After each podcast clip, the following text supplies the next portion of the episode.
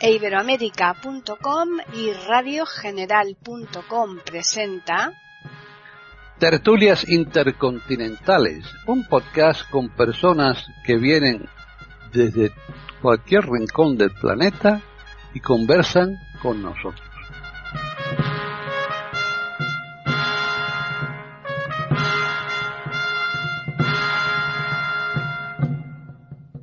¿Qué tal? Bienvenidos otro día más a Tertulias Intercontinentales en iberoamérica.com.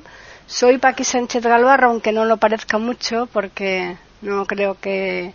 A lo mejor sí, a lo mejor Antonio Cuellar, que está aquí conmigo, me dice que sí que se me reconoce, pero yo me veo una borradísima. ¿Qué tal, Antonio? Mm, bien, con mejor voz que tú, pero bueno, bien. Sí, sí que se te reconoce Sí, porque ¿no? Es una voz ya conocida y aunque no es la habitual, pero sí. Bueno, es que llevo unos días con una, con una gripe y una fiebre altísima y no hay manera de quitármela encima, ¿eh? Es horrible. Bueno, pues no te preocupes. que- Eso se cura con sin tratamiento en una semana y, Y- con él en siete En días. siete O sea, días, tranquilo. exactamente. Muchos líquidos, Sí. zumos Hmm. y sobre todo un medicamento que no solemos usar mucho que se llama paciencina. Exacto, es verdad. Sí, sí, sí. Bueno, pues eh, dinos de qué vas a hablar hoy. Pues de un inventor que se llama Leonardo. Hombre, entonces ya está, de Leonardo da Vinci, ¿no? Pues no. Hombre, vaya, vaya, De más, de más para acá, de más para acá. más De cercano. Leonardo, Leonardo Torres Quevedo. Ajá, vaya, vaya, vaya. Bueno, yo Eh, creo que, que este hombre, ahora nos contarás, pero a mí me suena en un viaje que yo hice a Niagara que Sí. hablaban algo de él, pero tampoco me suena mucho, ahora nos lo contarás. Pues hombre, este señor que nace en 1852 en Cantabria, en la provincia de Santander de toda la vida, lo que ahora es Cantabria, claro. pues era hijo de un señor que era ingeniero de caminos. Y como decimos aquí en España, yo no sé si en otros sitios se dice, de casta le viene al galgo, o sea, eh, diríamos los que siguen los pasos de los padres, Claro. Se le aplica esta esta afección. Pues también Sí. él llegó a ser ingeniero de caminos y, y muchas cosas más. Vamos a ir poco a poco. Este chico nace en un pueblo de Cantabria, Santa Cruz de Iguña, Molledo, y mm, su padre, claro, ejercía el trabajo en Bilbao, en ferrocarriles. Con lo cual él a veces, pues, el- un ingeniero de este tipo viajaba mucho, con lo cual le dejaron con una familia, una tal familia Barrenechea, que a la sazón le dejó, le declaró heredero, lo cual le vino muy bien. Hombre, imagínate. poder- eso de tener, eso de tener un, tío en América de estos que te deje la fortuna, en este caso, en el País. Vasco, ¿no? Claro, pues, él- es que, como veremos a lo largo de su vida y bueno, y la- de la vida de muchos científicos, tenían muchas ideas pero muy poco dinero. Claro. Y el capital, el dinero es como es, y si no lo veo muy claro no te subvenciona. Luego a la larga dicen, uy, si yo hubiera, pues Mm. eso. Entonces le vino muy bien porque él pudo, diríamos, subvencionarse, por decirlo así, o financiarse, mejor dicho, eh, algunos inventos que otros. Hmm. Eh, este chico estudia en bachiller en, en Bilbao, eh, luego viaja a Madrid, no, antes de, o sea, hace el bachiller en Bilbao y luego se va dos años a París. Anda. Está dos años en París, eh, perfeccionando estudios, diríamos, de, después del bachiller. Luego mm, vuelve, o sea, va a Madrid, su familia es trasladada a Madrid, se va a Madrid y se matricula en la escuela de ingenieros de, de la época, ¿no? Sí. y interrumpe los estudios en 1873 porque se alista como voluntario a- en la guerra carlista, porque toman, es cuando sitian Bilbao y él se, los carlistas sitian Bilbao y él se incorpora a las tropas de Bilbao para defender Bilbao de los carlistas y tal, hasta que se acaba esa guerra. Eh, bueno, esto les va a sonar a chino a muchos de los que nos oyen. sí. Lo de las guerras carlistas lo vamos a explicar así muy por encima Sí. para que la gente sepa un poco de qué va esto. Eh, a la muerte del nefasto, nefando, felón, y fíjate que educado soy, que no le llamo otras cosas que acaban en on, Enón, sí. Fernando VII, pues como él solo tenía una hija, que era Isabel II, Sí. para que fue Isabel II, un hermano de él, llamado Carlos Isidro Tarada Borbón, Tacatapun Puntos, esas cosas que se llaman esta gente, pues decía que, mm, porque él había derogado la ley sálica, claro. Ya, claro. Para que su hija... ¿eh? claro, su hija pudiera reinar. No van leyes, no van reyes, que se ha dicho siempre, sí, ¿no? claro. Entonces, el, su hermano le sienta muy mal eso de no poder ser rey, cosa que le, bueno, le debe sentar muy mal a mucha gente y eso. Y eh, los partidarios de este hermano, que diríamos eran la ultra eh, de la época, porque a, Isabel II la apoyarían los liberales, en ese momento los cristinos, que son los seguidores de la mujer de, Fernando VII, o sea, de la viuda, sí. Eh, los liberales se, se, ponen al lado de Cristina y a Isabel y los ultras se ponen al lado de Carlos Isidro. Y hay una primera guerra carlista que acaba con el abrazo de Vergara, pim pam pum pum. Al cabo de unos años hay una segunda guerra carlista y, al cabo de unos años hay una tercera guerra carlista que es la última, que es en la que interviene este señor. Hmm. Bueno, pues el sitio de Bilbao dura un año por ahí, cuando acaba vuelve y reanuda sus estudios. Y bueno, pues es mm, Sí, su formación es de ingeniero de caminos, pero ya sabemos que en la ingeniería las matemáticas y el álgebra es fundamental. Son, la base. Claro. Y este hombre pues empieza a dar vueltas al asunto y tal y bueno, pues inventa una máquina algebraica mecánica. Me digas. Qué barbaridad. ¿Eh? O sea que eh, empieza a darle vueltas a los transbordadores y presenta uno en Suiza, pero no se lo, no se lo admite. Construye uno en, en un pueblo de Cantabria y en principio los usan porque la gente le da cierto así, ¿no? Como uy, uy, uy.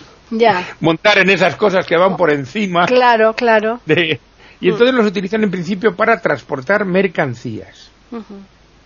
Luego monta otro en Bilbao y tal y cual. Y bueno, pues eh, diríamos que eh, aunque nos vamos a saltar unos años, pero vamos a hablar de ello y luego ya retrocedemos.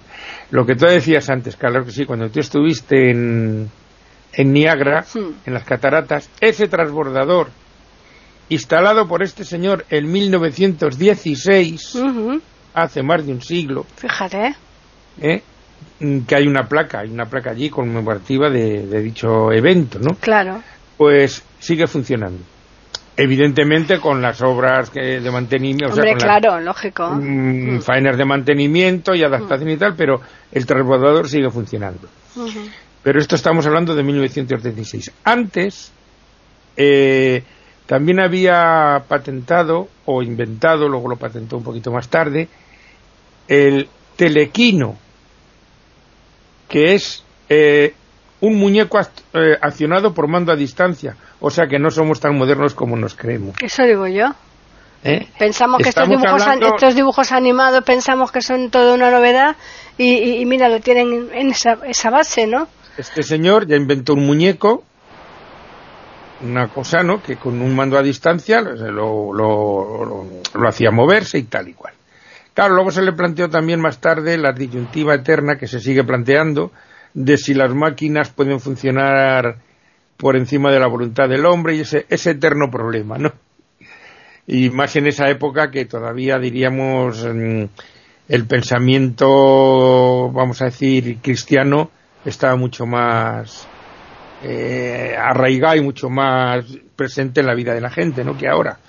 Y, pero ya empezaban a plantearse esas cosas. Están escuchando tertulias intercontinentales en iberoamérica.com. Este hombre, como digo, inventa ese, ese trasto, con mando a distancia, estamos hablando, ¿eh? Sí, sí, a través de ondas, ¿eh? Ya te digo. Eh, lo, lo, patenta en 1920 alguno. Eh, sigue dándole vueltas a, a, las calculadoras y tal, y llega a inventar una ya con porque le, le, apasionaba mucho el tema eléctrico, que en aquella época estaba en, pañales. digamos, eh, en, pañales, pero ya de moda. O sea, ya mm. empezaba. Aquí eh, podríamos hablar de, Tesla, mm. otro ah, visionario, que ya hicimos también un podcast sobre él, sí, sí. hace sabe. Mm. Y bueno, pues este hombre pues eh, le apasionaba ese, ese mundo de, vamos a decir, de los ordenadores de la época, ¿eh? porque este y Tesla y muchos más son eh, los que, diríamos, montan las bases de lo que hoy estamos usando. Claro, los precursores, sí. Claro, aunque ayer estuve oyendo y hablar de mm, ahora no me acuerdo, Maturin, Maturin, no, Maturin, sí, creo que sí, el que inventó, vamos, el que descubrió en la Segunda Guerra Mundial el tinglado de la máquina Enigma de los alemanes, de los eh, y, le, dicen a él que es el precursor de los ordenadores de ahora. Hombre, más moderno sí, pero mm, estaban estos personajes antes. Claro. ¿Eh? Y eh, este hombre ya inventa también la primera máquina de ajedrez, o sea, una maquinaria para jugar tú en contra de ella, para entendernos, lo que hoy usamos con el ordenador. toda tranquilidad, claro, claro. O sea que son visionarios. El problema es que a veces, eh, pues mm, es comprensible, porque claro, te llega, tú eres un banquero, y te llega un tío con esto y dices, este tío, ¿cómo le voy a dar yo un duro a este tío? Pues este tío está loco. Ya. Que es lo primero que se te ocurre, claro. Mm. Entonces, este señor mm, eh, entra en 1901 en la Academia de Matemáticas, Ciencias Naturales y Exactas y tal, de la que sería presidente en 1920, eh, colabora con otro personaje que traje yo aquí también, nada conocido en España porque tuvo el fallo de ser republicano y en, ciertos años era muy, muy grave, un tal Emilio Herrera, que fue el precursor de, de, inventor de lo que luego fueron los trajes espaciales y tal. Entonces colaboró con este hombre en, en la fabricación o en la el perfeccionamiento de un dirigible aquí en España. O sea, que estaba en el ajo de todos estos temas. Pero a él lo que le apasionaba era este tema de, de las máquinas eh, calculadoras, eh, tanto mecánicas como electromecánicas, lo que he comentado del, juego de ajedrez, el telequino y los transbordadores. Eso es lo que, lo que más fama le dio, evidentemente, fueron el tema de los transbordadores, sobre todo el de, el de Niagara. Mm, era miembro de la Academia de Ciencias de Francia, doctor honoris causa por la Sorbona, o sea, tenía un montón de la medalla Chegaray. No me extraña, claro. De todas formas, es una pena como estos grandes personajes pasan bastante mm, desapercibidos a lo largo de la historia, ¿eh? Mm, de la historia que nos han enseñado a nosotros. A nosotros, claro, claro. Nos enseñaban básicamente historia militar. Mm. O sea, tú lo analizas ahora, ahora cambia un poco. Pero tú acuérdate de cuando estudiamos nosotros, eran fechas de batallas. Exacto invasiones, reyes, pitos y tal. O sea, no nunca nos enseñaron cómo vivía la gente. Exacto. Cómo era el comercio, de esas ah. cosas no nos hablaban, solo mm. de batallas, de héroes, de mm. esto, del otro, de tal. Y claro, mm, todas estas cosas pasaban totalmente desapercibidas. Entonces, aquí en España, este señor, he de decir que contradijo al señor Unamuno, y en vez de inventar ellos, dijo, no, pues voy a inventar yo. Claro y, ya digo, fue, o sea, con, creó una, una escuela de, inventos, por decirlo así, en Madrid, y entre otros, uno de los que pasó por ahí inventando un micrófono de no sé qué tipo, no sé qué, fue nada más y nada menos que Santiago Ramón y Cajal. Claro, figúrate. O sea, es que estamos hablando de principios de siglo que, bueno, pues tuvimos a Ramón y Cajal, este Emilio Herrera que pasó por aquí anteriormente, Leopoldo, digo Leonardo ahora, hmm. o sea, hubo un, un y Lo que pasa que, que, bueno, pues nunca hay dinero para estas cosas. Sí, ¿no? Y, y, sabes lo que pasa, que si después tú lo inventas, como le pasó a Isaac Peral con el submarino, no, no, no le hacen caso y al final eh, se lo patentan en otro país, ¿no?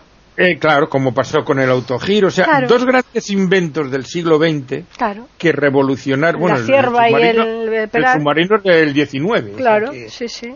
Porque hubo un anterior mm, inventor del submarino, que a lo mejor traemos aquí un día, un tal Oriol.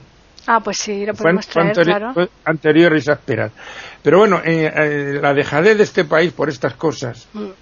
pues traen esas consecuencias. Sí. Y dos, dos de los grandes avances de, que, que se utilizaron en el siglo XX, sobre todo Claro. a nivel bélico, Mm. aunque era el helicóptero, es un medio de eh, que se utiliza para un montón, no solo problemas, o sea, conflictos bélicos, es mu- muy utilizado en rescates, en exploraciones, vigilancias y tal, es un aparato muy útil. Pero, eh, y el submarino, bueno, ya sabemos lo Mm. Sí, que, eh, claro. lo que digo de sí, lo que está, están por ahí Mm. todo el rato vigilándonos por debajo. Por debajo no nos enteramos. Claro, y pues estos dos grandes inventos se deben a dos españoles, pero debido a la dejadez de los gobiernos nuestros, pues se patentaron en otro sitio. Exacto. Y claro, como aquí en España, eh, hombre, ya ha cambiado la visión, pero como aquí solo hacíamos toreros y Mm. bailarinas y esas cosas, cosa que también mm, mal hecho por nuestro país a la hora de venderlo, pero también muy aireado y manipulado y, y eh, manejado por la civilización anglosajona para hacernos la puñeta como lo han hecho a lo largo de la historia, pues las leyendas negras y todas estas cosas, pues mm, eso, por ejemplo, cuando he comentado, este hombre va a Suiza con su invento y dirían, este, ande, ¿y cómo no trae un invento para los toros? Y dirían, no, pues este no vale. Mm. Y bueno, pues esas cosas luego pues... Es lo que pasa. Pero ya digo, este ha sido un personaje... Pues la verdad es que, que sí. Viene muy bien que, re- que rescates, lo mismo que rescatamos música olvidada, también que, que rescates a estos personajes que, que se desconocen, porque con la música pasa lo mismo, ¿no? Como ocurrió el otro día en el podcast de Carmelo Larrea, ¿no? Que tiene canciones súper conocidas, más que conocidas, y que no teníamos ni idea de que eran de este hombre, ¿no? Es que eh, suele ocurrir mucho, o sea, anda la canción de, de los Platters, o de Elvis Presley, o de Rafael, o de Camilo VI, o de Fulano, o de Mengano. No, la canción no, la canta Fulano, Mengano y el otro. Exacto, exacto. Pero, pero no la han compuesto ellos. A no ser en el caso de los cantautores, que eso ya es otro tema. Que bueno, ellos, como comentábamos el otro día, con la guitarra empiezan y sacan un, mm, un esbozo Claro. de melodía y de acompañamiento Hmm. que luego hay que adornar. Hay que adornar, y claro. Y, tal. Y ahí hay que saber música Sí. Y ser un y bueno pues este hombre muere en 1936 en diciembre. Nació le dio a su madre una gran inocentada. Así. porque nació el día 28 de diciembre. Ah, oh, bueno, vamos a aclarar esto también, porque es que a veces pensamos que hablamos para nosotros, pero cuando a mí me dicen que me oyen desde Irán y desde no sé dónde, digo, No, "Uy, y es verdad, mía". ¿eh? Es verdad, es curioso eso. Nos ver, de sitios más sospechados. Hmm. En España, creo que en otros países es el 1 de abril, creo, ¿eh? En España, el 28 de diciembre es el día, aquí llamamos de las inocentadas, que mm, teóricamente, vamos, no, se celebra una cosa que no está muy clara en la historia, que es la matanza de los santos inocentes por Herodes. Entonces, aquí ese día es el 28 de diciembre, o sea, en plenas fiestas navideñas. Y es el día, vamos a decir, de las bromas. ¿eh? de, de las inocentadas que se llaman. Creo que en, en Hispanoamérica o en algunos países de Hispanoamérica o de otros sitios es el 1 de abril. Creo, ¿eh? Eso lo sé por las listas en las que estamos, que a veces, igual que el Día del Padre no es el Eh, día no mismo que coinciden aquí. en la madre tampoco. Día sí. la Madre tampoco, pues hmm. este, pero existe el día este de las bromas y bueno, os puedo contar alguna que- que nos salgamos del tema que hacían en un bar que trabajaba un cuñado mío a los clientes habituales, claro, porque si no esas cosas Claro. pues usaban algodón rebozaban así como tiras de algodón que parecían calamares fritos ¿Ah, sí? oye pon una caña toma to- toma un pincho y le ponían el algodón rebozado y el señor se lo tragaba y no decía ni pío Ay, madre. Qué barbaridad. y otra faena que les hacían era con sabes que en las cafeteras de los bares los cafés son individuales no Sí, sí, sí. entonces era diríamos el- lo que llaman el porta los pozos Sí. quedan con la forma del recipiente Ah, que es claro. un pollito, ¿no? Eh, se le echaban azúcar por encima y quedaba como un bollito nevado que llamamos aquí. Sí. La gente que iba a tomar el café, oye, ponme un café y tal, toma, mira, oye, Navidad es tomar un, un bollito para... De regalo, de regalo te un nevadito. O echarles de una botella de anisagua, o sea, eh, ya digo a los clientes fijos. Pues Hombre, ese es el día, este señor nació ese día. Y murió en 1936, casi, casi el mismo día de su cumpleaños, el 18 de diciembre, en la calle Válgame Dios, también el nombre de la calle, Hombre, esa por lo menos está en todo el centro, ¿eh? La calle Válgame Dios está muy cerquita eh, de la 11. Del, de la calle Prado. No, no, no. Eh, la 11 de, de Prin. ¿Ah, sí? Ahí está, pero vamos ahí al ladito. La primera calle que hay después de Barquillos, Válgame Dios. Ah, Están escuchando tertulias intercontinentales en iberoamérica.com. Pues eh, eh, este hombre, ya está, está allí la placa y bueno, Mm. pues es- y los que jugáis al ajedrez mm, a través del ordenador y tal, sepáis que es gracias a este hombre. Bueno, hace muchos años, hace muchos años, te lo digo yo porque yo ten- tenemos uno aquí en casa y Alfonso, que es amigo nuestro, también se compró otro, salió un ajedrez de estos con ocho niveles que, de la marca Challenger y posiblemente debió ser mm, mm, pues un poco parecido a lo que este hombre se inventó, ¿eh? Claro, es que, o sea, eh, eh, lo que pasa que, claro, estábamos hablando de que la electricidad estaba empezando a, a- a usarse para, eh, como energía, Sí, para distintas historias y mm, el principio lo inventó en plan mecánico y luego utilizó ya la electricidad para, diríamos, mm, mover esas, esa mecánica. claro. Y entonces, mm, luego, claro, luego ya vino lo que vino, los transistores, los... Mm. ta, ta, ta, ta, ta, ta, pero la idea primigenia es esta. Pero tú fíjate que pues, con esto del ajedrez, mm, ya no solamente el, el inventar, el jugar tú contra la máquina, es que además mm, eh, al poner esos ocho niveles de dificultad, eh, tenía que ser un tío muy, muy, muy listo, porque prácticamente quitando el nivel 1 o el 2 era imposible ganarle a la máquina, ¿eh? Claro, y por eso, y por eso que tú estás hablando, mm, se planteaban, diríamos, el mm, conflicto moral, y, y si hacemos algo que nos domine a nosotros y no podamos dominar, Claro. que es mm, una de las cosas que aún que en día que hoy en día está vigente. Sí, sí, sí. Hay una película por ahí que se llama Yo Robot Ah, sí. que, que habla de ese tema y bueno, pues esas cosas están ahí. Claro, exacto. Y, y porque cuando el hombre, como hemos demostrado muchas veces, hacemos las cosas mal, Mm. ¿eh? y la historia prácticamente Se va repitiendo, es se va una, re- es una sucesión de errores. De errores que se van repitiendo, repitiendo y no se pues, aprende. a, a lo mejor tiene que llegar un y decir, no, eso no se hace así, Mm. porque somos tan brutos que tal. Pues mm, todas estas cosas que ahora nos parecen tan normales, el ordenador, lo otro, tal cual, Mm. pues hubo muchos predecesores de estos temas como este hombre, Mm. como Tesla en su día, Sí. Etcétera. Tesla, que es el inventor de la radio, que no Marconi. Exacto, exacto. Que el ¿Eh? Nicolás Tesla es que todo el mundo se lo asocian a Marconi y de eso nada. Claro, pero es que lo más sangrante de aquello, o sea, de, de lo de Tesla, es que en 1941 le reconocen que, que él fue el inventor. Sí, Pero pero, a- pero aún así a- sigue, sigue apareciendo en los Claro, sitios. Tú coges, una, tú coges una enciclopedia, ahora no lo sé, pero hasta hace 15 o 20 años, inventor de la radio y sale Marconi. Marconi, sí, sí, sí, exacto. O sea, hay cosas. ¿Qué pasa? Que este hombre era un, un tío extraño, el, el Tesla, digo, Mm. huraño, tal y cual.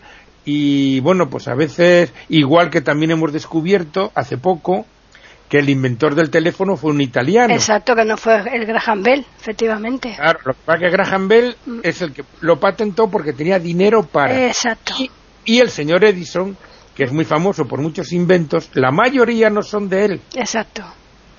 sino que él los patentaba porque tenía dinero. Ya sabemos que en Estados Unidos tener dinero, y al igual que en, otro, en otros sitios, pero hay más.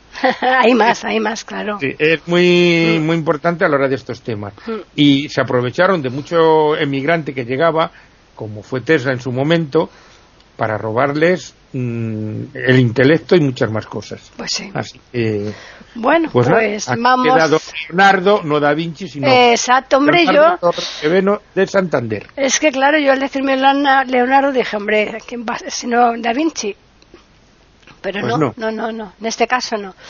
Así que vamos a recordarles a los oyentes que nos pueden escribir a tertulias.eiberoamerica.com y también al Twitter que es eiberoamerica con las iniciales E, I y la A de América en mayúsculas. Y ahora preparar el siguiente podcast. A, a ver qué nos inventamos. Exactamente, a ver qué nos inventamos y sobre todo a ver si nos lo subvencionan, ¿no?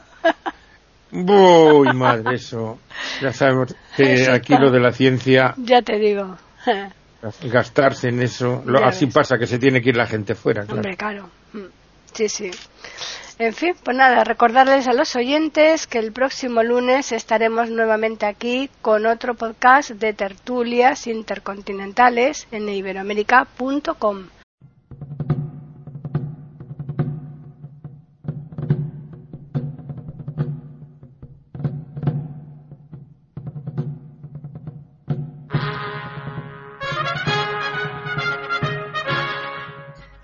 Acabamos de ofrecerles el podcast de tertulias intercontinentales Aquí en iberoamerica.com y radiogeneral.com.